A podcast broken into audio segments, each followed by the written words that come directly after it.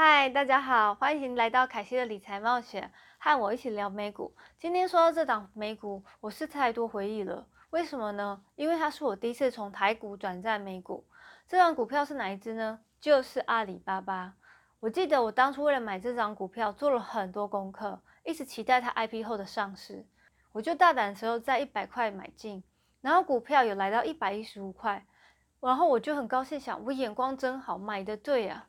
然后没想到它就开始一直往下跌，从喜悦变成紧张，加上它的新闻不断，结果在七十五就卖掉了。那阵子跌到最低的时候有到五十九块，而且这个价钱也持续了两年半之后才开始往上涨，展现出它真正的价值。虽然亏的不多，但也因为有这样子，有一阵子我突然不想做美股了。后来我决定要学取这次经验，从哪里跌倒就要从哪里站起来，学费一点都不想白交。凡是股票是刚上市的时候，价钱都会拉很高，很快的就会急杀。真的股票价值也要几年后才会展现。美股第一堂课就这样敲醒我了。接下来我就不断的买入阿里巴巴，也因为这样，我从一个全能投机者学会了长期拥抱的价值投资。当然呢，我还是会偶尔投机。阿里巴巴集团是成立于一九九九年，是目前最大的中国电商、数码广告和云端平台企业。拥有八成中国的市占率，产业分成四大块，包含的核心业务、云计算、数位媒体和娱乐，以及创新领域投资。目前能以电商为主要的核心业务比例最高，旗下包含的大家都有听过淘宝、天猫、跨境阿里巴巴平台。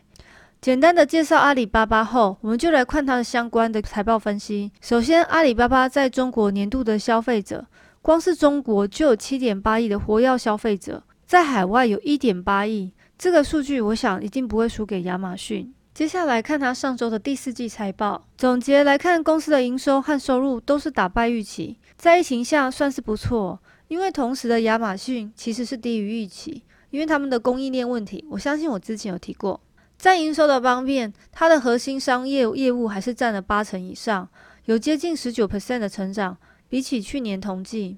在核心的业务里，主要贡献来自中国电子商务的零售商，但当中我最想聊的 other 其他的部分，因为成长率是最高的。到底 other 是包括哪些呢？里面包含了盒马鲜食和天猫超市。盒马鲜食是阿里巴巴旗下贩卖生鲜食品的子公司，有网络和实体店面，主打网购时高速高卫生的冷藏运输的系统。我觉得盒马鲜食是很有趣的，因为它强调可以在你超市附近马上下单，三十分钟内你就可以收到，并且整个包装都是包半自动化的。未来可能用机器人服务，其实这是一个很大胆和创新的商业模式。我目前在别的地方其实我都没有看过，难怪有很大的成长。不用人与人接触，直接在网络下单，三十分钟后所有鲜食就可以送到你家附近，或是捷运站附近让你去取货。我觉得超级方便的。阿里巴巴其实还有投资很多国家的电子商务，但是它可能没有完全显示是哪一家公司。像是 Lazada 是主打东南亚的电子商务平台，都是归类为 international，就是国外那一块，所以你无法得知 Lazada 到底贡献了多少，你只知道整体海外总共贡献七 percent，所以无从从数据去看说到底每一项每一家公司海外的子公司每一家到底是赚了多少钱。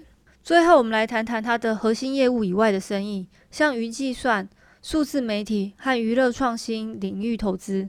云计算和创新领域投资两项其实有大幅的成长，虽然它占总贡献还是不多，但是算是成长最大的一部分。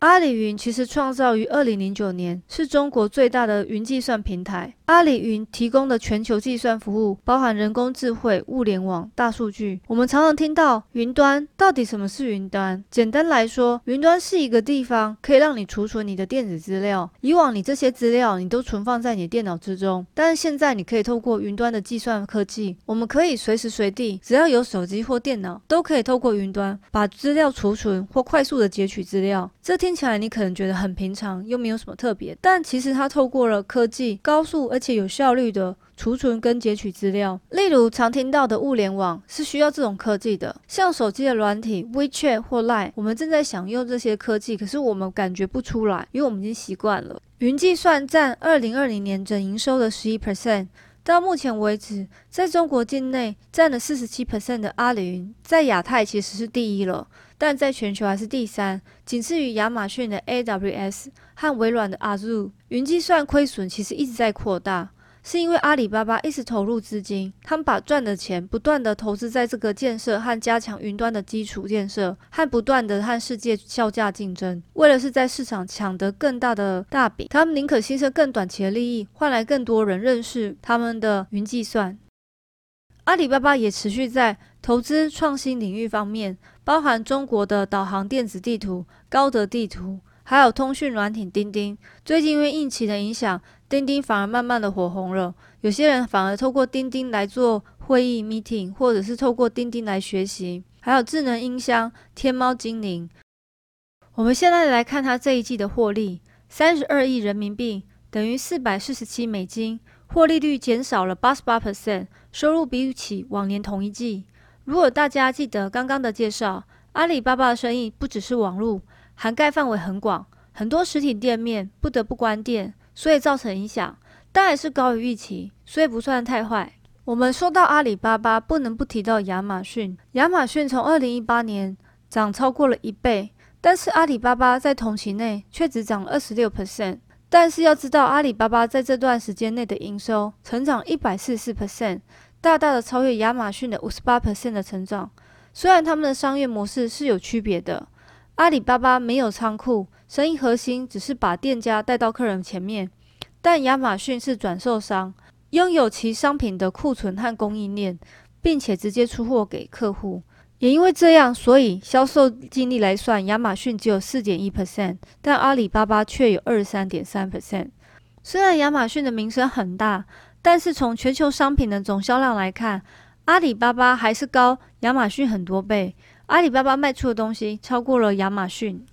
从二零一八年，阿里巴巴的价格都维持在两百左右，阿里巴巴的 P/E 值也是五十，亚马逊 P/E 是一百，但却不代表阿里巴巴会学亚马逊大涨上来。从公司表现来看，我觉得阿里巴巴不会输给亚马逊。诶，如果真的要大涨的话，二零一七年就应该要大涨了。说完这些，大家可能明白原因，其中一项是投资者对中资企业的不了解。加上阿里巴巴在美国的占有率其实也不高，因为亚马逊占了美国一半以上的市场，难怪现在美国要中资下架的问题搞得沸沸腾的。不难了解为何百度也考虑开始回去上市了。至于我觉得阿里巴巴应该是会安然度过中美贸易战和疫情爆发所造成的短期逆境，但公司还是有一些问题要去面对跟挑战。我觉得这些问题可能会对长远的发展构成一些影响。这些挑战有，与其担心与亚马逊这个竞争对手，我觉得应该核心商业业务最需要担心的是它国内的竞争对手，更要担心拼多多和京东。阿里巴巴的对手拼多多目前也是市值八百二十亿的美金，以折扣策略吸引消费者大批的购买产品，所以阿里巴巴和拼多多两家公司的竞争加剧。经营成本将会不断的提高，因为释放了更多的好处给消费者，低利润策略去迎击。相对的竞争下，大家把自己成本压高了，利润就会减少了。所以这个部分，身为电商是它的核心，它必须要考虑到这一点。看了一份最近的报告，说到去年有关于对冲基金的选择和投资股票，显示阿里巴巴并不是前十名最受欢迎的股票，但是在各对冲基金内还是有阿里巴巴出现。大部分的对冲基金还是看涨阿里巴巴。计算显示，对冲基金的前十名最受欢迎的二零一九年回报率是四十一点四 percent，这些包含脸书、苹果、亚马逊。不幸的是，巴巴的成功率不及其他十大股票，压住巴巴的对冲基金有感到失望，因为该股在同一期的回报率竟然只有二点七 percent，并且跑输大盘。说这么多，我觉得美国是应该不会随便下架阿里巴巴的。因为这样不是等于打自己的脸吗？而且阿里巴巴也牵连到很多美国的公司，应该会影响到它很多的产业链吧。我看我们还是追踪跟观察，毕竟也没人说得准，这东西太政治了。看看这场战到底会打多久？也许到选举结束，川普这样做就像金融小说的七伤拳，要先伤害别人之前，一定要先打伤自己。我个人是真的挺欣赏这家公司的，以长期价值来看。但短期内呢，我是应该不会买美国的阿里巴巴，而我目前手头上也只剩下香港的巴巴。以上都是我个人的观点和想法哦，仅供参考。